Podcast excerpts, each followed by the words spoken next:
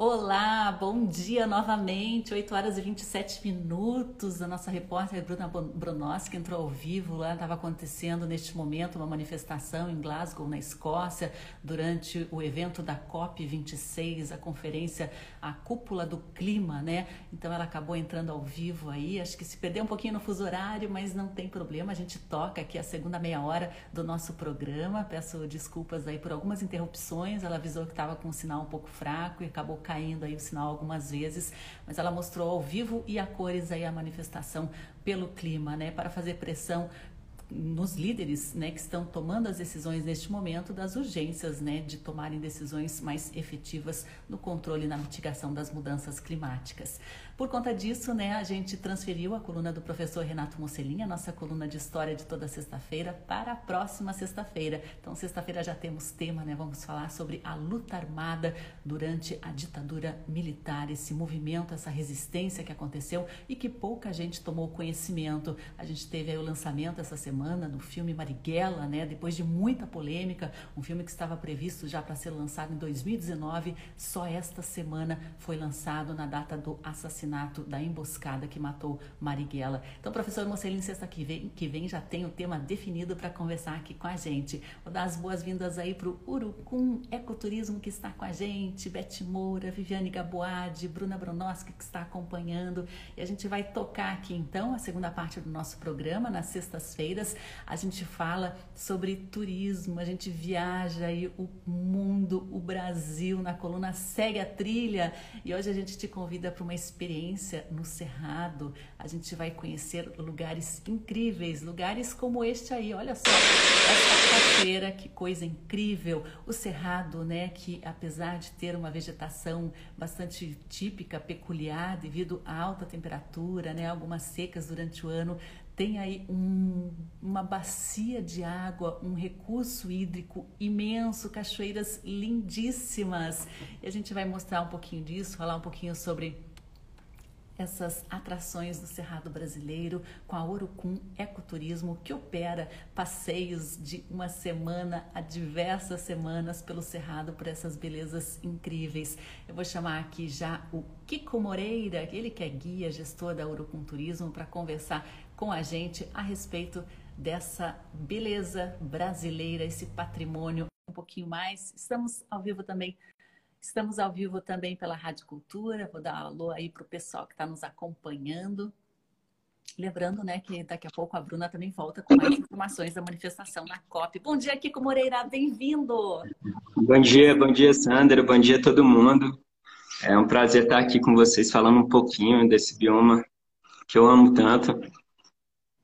É, e me conte, é, é, é para esse ano as excursões já estão praticamente encerradas, mas tem agenda aberta para 2022 já. Sim, eu já estou trabalhando com a agenda né, para 2022. É, voltei agora, né? Que hoje eu, eu, atuo na Chapada dos Veadeiros, para ser mais exato, porque o Cerrado ele pega um bioma grande, extenso.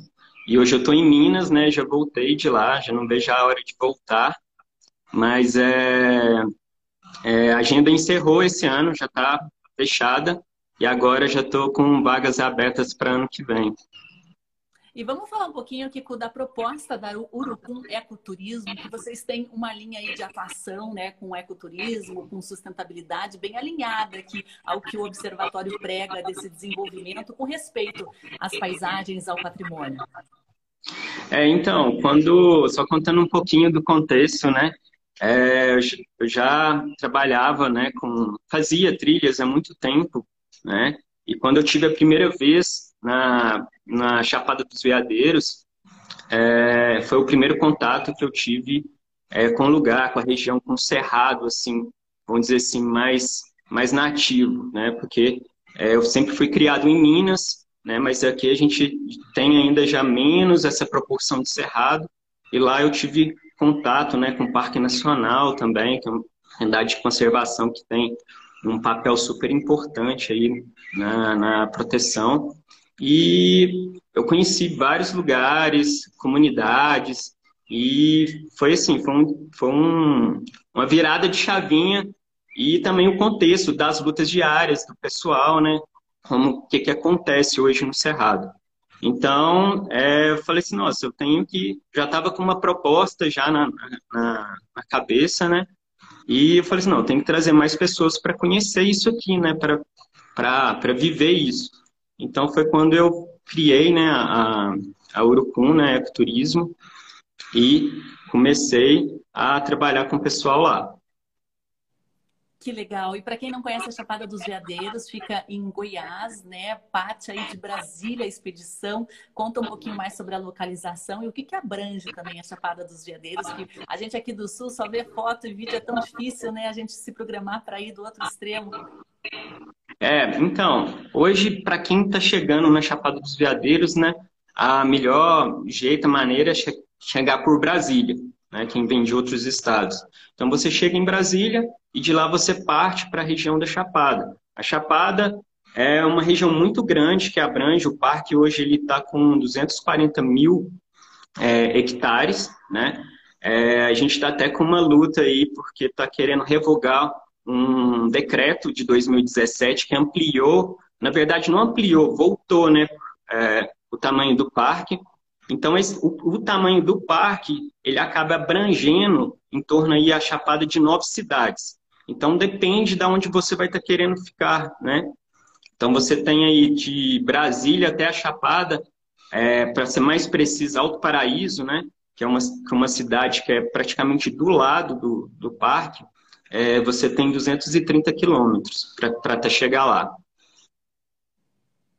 E vocês têm feito expedições mais curtas e expedições mais profundas, dentro também Sim. não só das paisagens, dessa experiência com a natureza, mas experiências, imersões históricas, culturais também, né? É um passeio bem variado. E eu acho que até quem compra o, o digamos assim, o, o, lote, o pacote grande de vários dias, aí, ainda falta coisa para ver, né? Como que você sente, assim, essa, essa questão de, de você estar tá em contato com a Chapada dos Veadeiros, com Cerrado?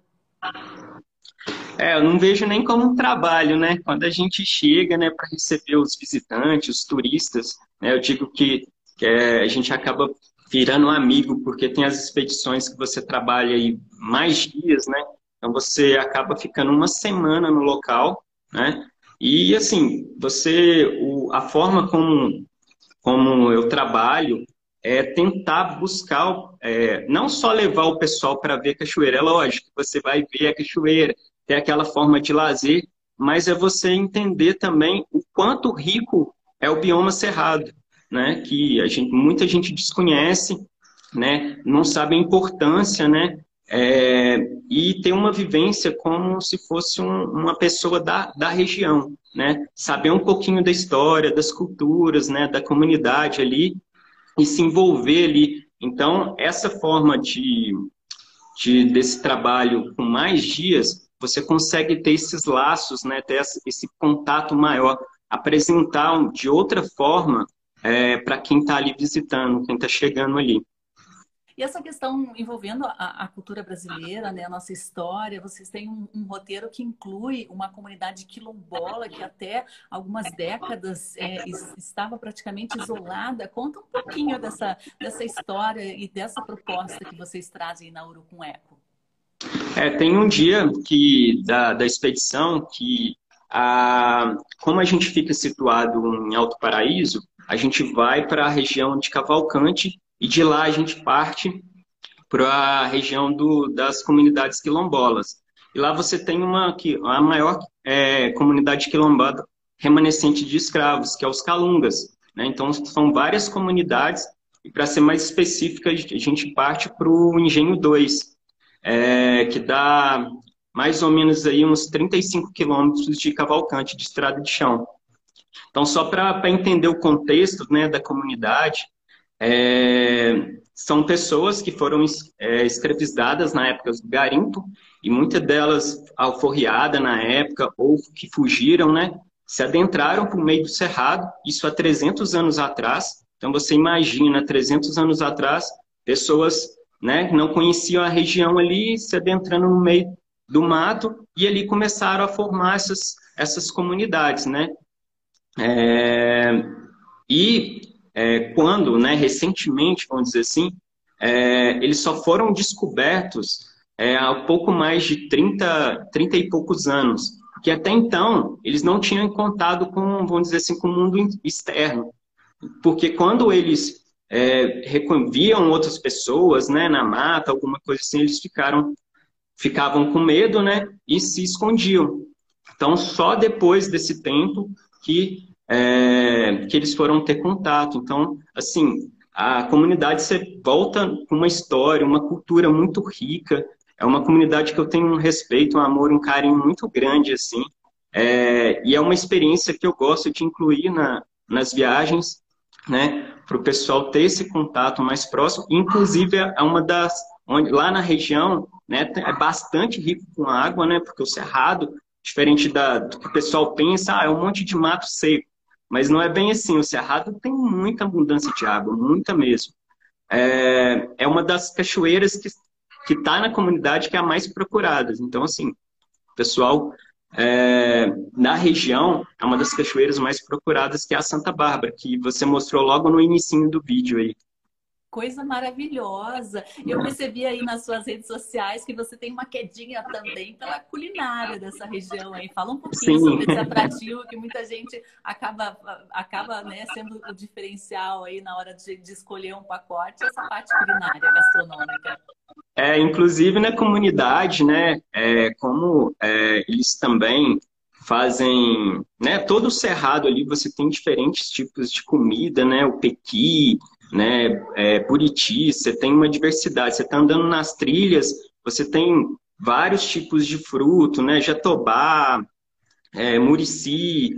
Então você vai colhendo aquilo ali, mostrando para o turista, experimentando. Isso é muito gostoso, assim, de estar tá vivenciando isso. Mas é, na comunidade também, né? Dentro desse pacote, você tem um almoço que é servido por eles, né? E a maioria da, das comidas é, são produzidas lá mesmo. Então você tem tudo isso sem agrotóxico, da região, né, com uma, com uma história ali envolvida também. E assim, é uma das melhores comidas que eu já comi é, naqueles fornos gigantes de, de a lenha. Então, assim, é, é uma experiência bem rica mesmo. É, eu imagino. Inclusive, parte do passeio aí do roteiro da Urucum Eco é na feira do produtor, que você pode ter Sim. acesso né, aos produtos, aos frutos do cerrado e com o sabor, justamente como você falou, da agricultura familiar, né, sem agrotóxicos. Conta um pouquinho dessa feira é, e, e explica pra gente, assim, ter uma, uma, uma visão de como é essa imersão cultural. É, na, na questão da feira, sou até suspeita a falar, porque se você quer conhecer a cidade, né, coração da cidade, procura a feira da cidade, que é lá que você vai encontrar de tudo, né? Tá mais próximo ali dos, dos produtores, dos artesãos. É, então a feira ela acontece tem dois dias, né? Que é na terça e no sábado de, de manhã. E eu no café da manhã é, eu sugiro, né, para os grupos para a gente tomar o café da manhã na feira, né? E assim o pessoal super gosta e na feira você encontra lá de tudo, né? As comidas típicas, né?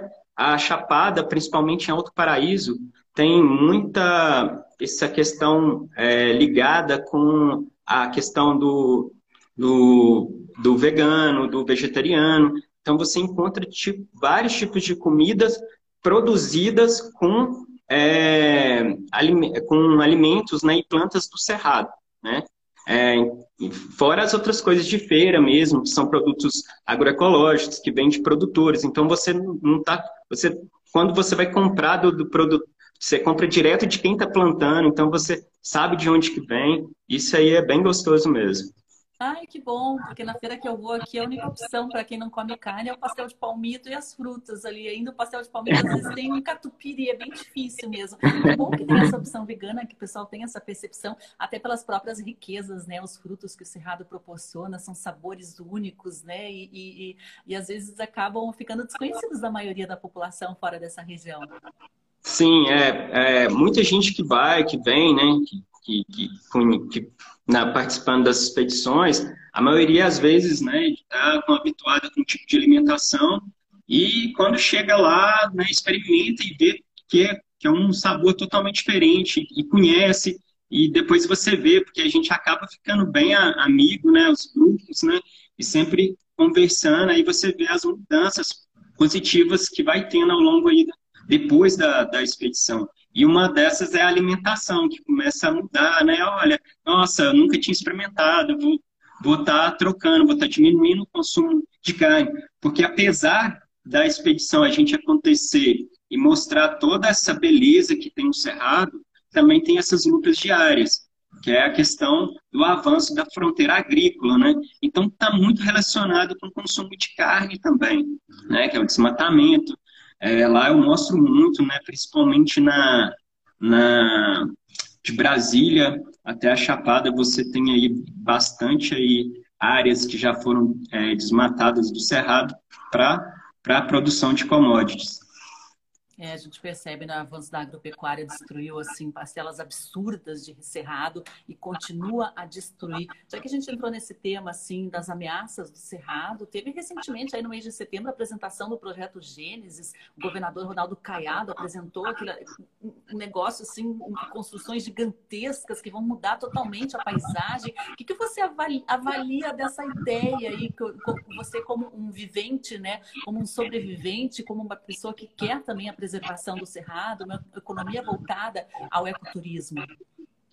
Então, é, toda, todo investimento no ecoturismo, no turismo é bem-vindo, mas esse tipo de proposta, né, para quem já, já era da região ou que, que já visita a Chapada há muito tempo, né, a região onde, onde que eles querem construir, que é mais propriamente dito que é na Catarata dos Couros e antes e vai virar um parque estadual, isso é muito bom. É, então, é, eles vieram com a proposta de fazer esse projeto com o intuito de, é, de fomentar o turismo, mas, os, mas a estrutura são megas estruturas que, pelo assim, eu vi um pouco do, do, do, que foi, do que foi a proposta, mas esse pouco que a gente viu e está vendo o que aconteceu, porque abriu, a, abriram as estradas com uma largura imensa, né, estruturas imensas. E você, quem está habituado ali, que anda ali todo dia, você sabe que aquilo não é para o turismo. Né? E aquilo tem intenção de outras coisas. É, no meu modo de ver, é abertura para fronteira agrícola. Né? Então, você tem estradas bem estruturadas. Para turismo, você não precisa disso. Você precisa de sinalização, você precisa de uma estrutura no parque, né? Mas você não precisa de obras melogomaníacas igual o projeto que foi apresentado, né, que é o projeto Gênesis.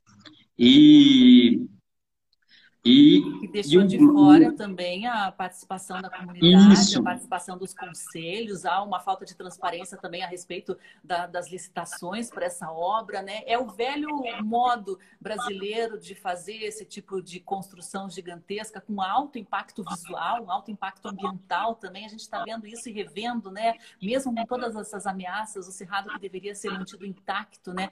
Já foi tão derrubado.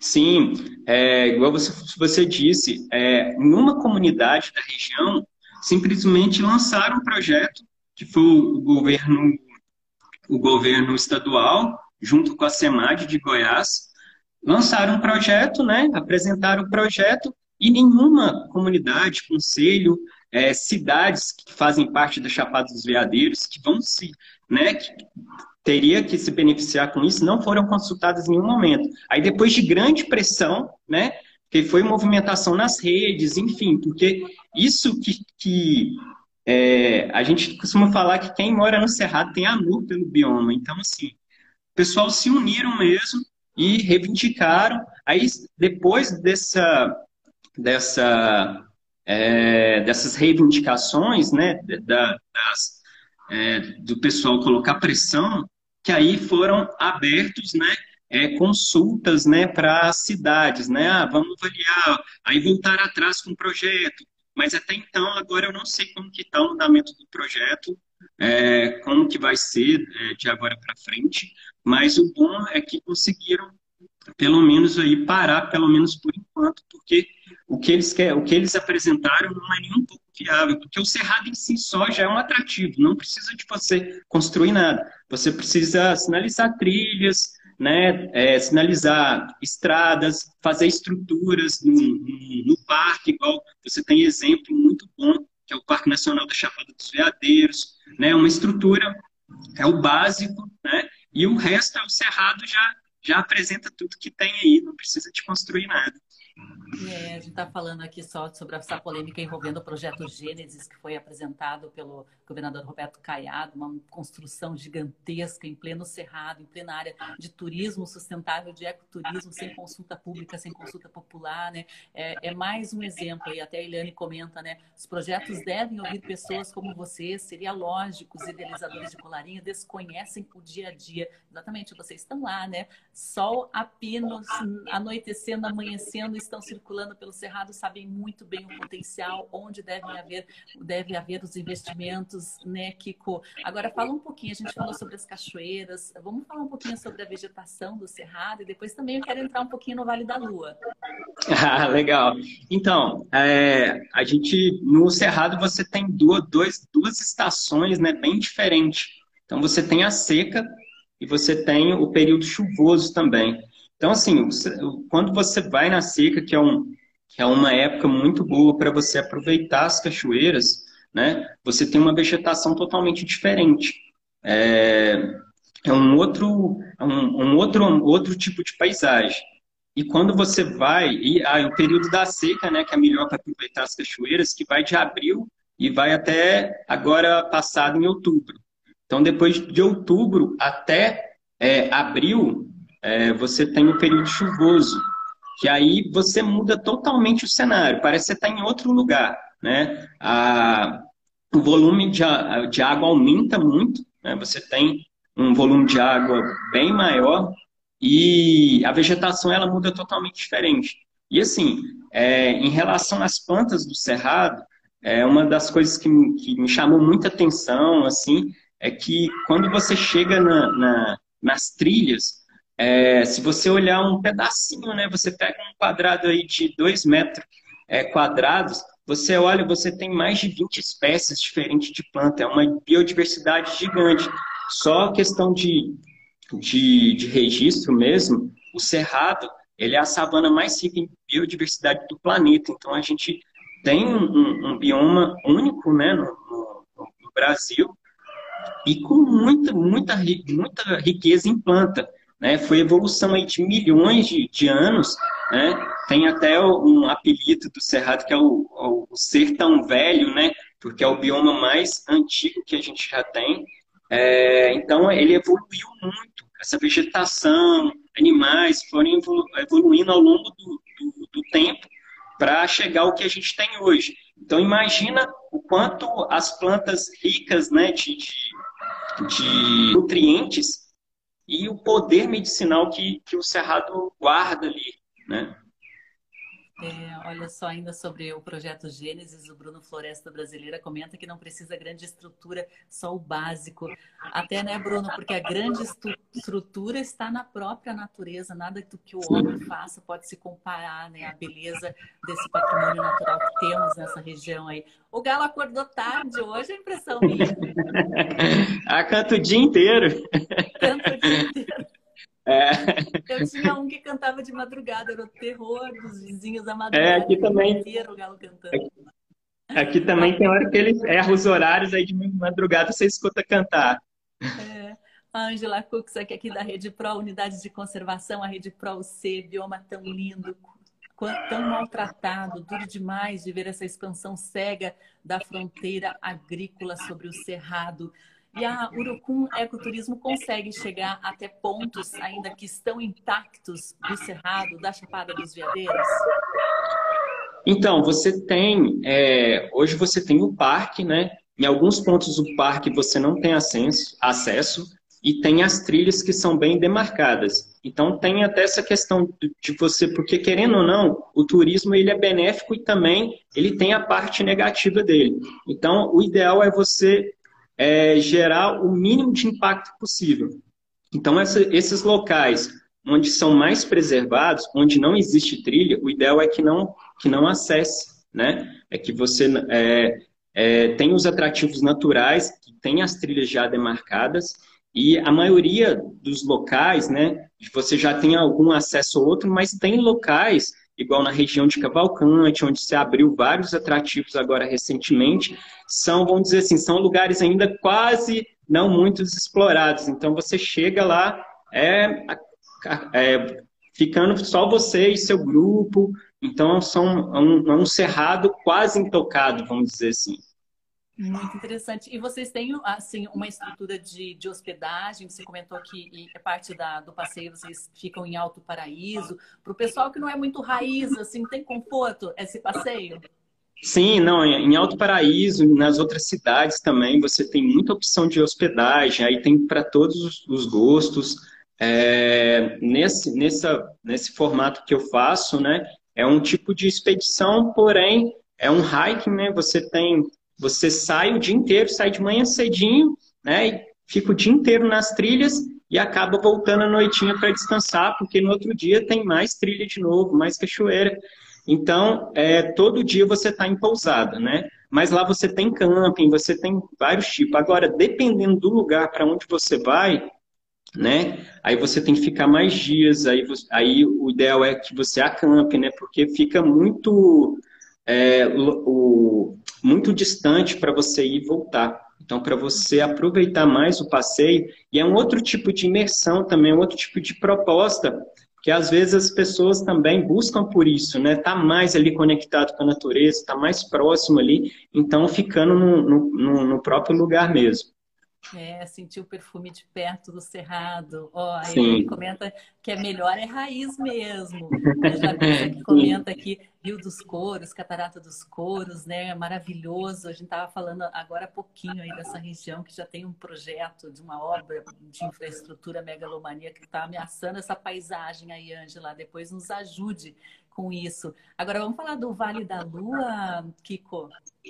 É, o Vale da Lua é bem peculiar o lugar, né? É uma formação que foi tem datada assim de 1.2 a 1.6 bilhões de anos. Então é um aglomerado de rocha, né? Com, com movimento ali desse, desse tempo, né? Desse tempo todo, com o passar dos anos, ele aflorou nessa região, né? Então é a única região que tem é, conhecimento, então é uma região única né, na Chapada dos Veadeiros, só tem ali no, no, planeta inteiro esse tipo de formação. E essa, é, não sei se o pessoal já viu, né, depois procura aí Vale da Lua, é, a formação né, dela é, lembra muito, remete muito solo lunar, né, são crateras, né, e essa formação foi devido à ação da água do rio São Miguel, que banha toda a, essa região do Vale da Lua, né? Então, como que, como que isso foi formando ao longo do tempo, né? É, no período das cheias, né? Ou, ou, nas secas também, mas principalmente nas, nas cheias, é, o vale ele tampa, fica todo coberto de água e você tem um volume de água muito grande. Então acaba que os, os sedimentos, né, folha, pedras, por causa do tipo de material que é a formação da rocha, é, esse material ele é abrasivo e ele começa a formar toda, lapidar, vamos dizer assim, o vale. E assim, é, um, é uma exploração. Você chega lá, é, é um parque de diversão. É, quando você chega por cima, então por isso que é muito bom o papel do guia, do condutor ambiental, porque confesso que a primeira vez que eu tive contato, eu fui sozinho, não conhecia a região, e apesar que eu fiquei deslumbrado com o lugar, mas depois que eu conheci, que eu fiz né, todo esse trabalho, que você explora, você tem ali cavernas, você é, entra ali para dentro das rochas, tem os poços, e é um outro tipo de, de experiência. Olha aí, pessoal, busquem as imagens na arroba Urucumeco do Vale da Lua. É impressionante, é algo assim realmente lunar. O Bruno Floresta pergunta sobre a arte rupestre aí no Vale da Lua. Você conseguiu identificar alguns pontos? No Vale da Lua eu não conheço nenhum, mas na região da Chapada tem.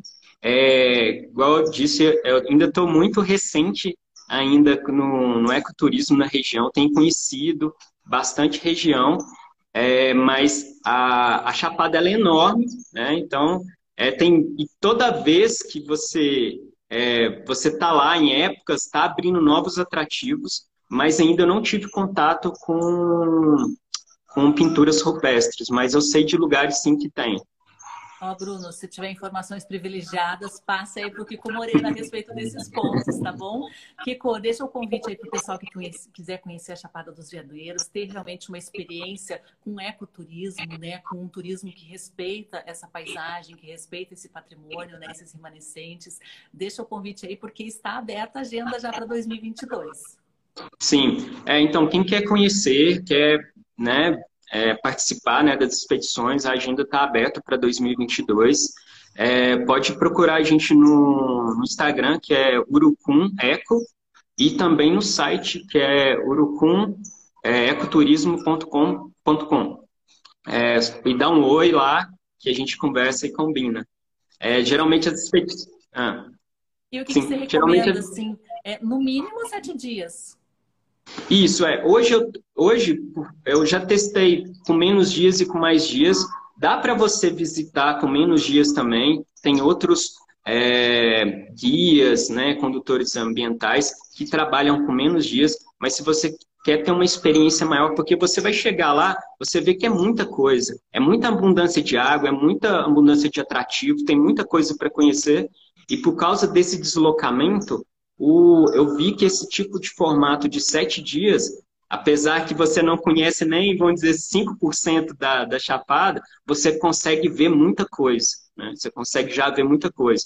E é, um, é o, esse, esse período, né, esse tempo, eu consigo né, trazer o visitante para vivenciar mais ali a região. Você consegue criar um laço maior ali com, com o pessoal do que se fizer com menos dias que é um, que é um trabalho que eu já não faço mais, porque é, não gera muito essa conexão mesmo com o local, que é o que eu estou buscando muito, né? Porque você acaba transformando aí depois agentes defensores do Cerrado. Ai, que maravilha. Facinho, pessoal. Desce ali em Brasília, no aeroporto, na rodoviária, combina com o Kiko, ele pega vocês aí com, com, com automóvel da agência, isso. três horinhas, né, até a Goiás, Chapada dos Veadeiros, é mais ou menos isso, né? E de lá vocês vão isso. seguindo o roteiro.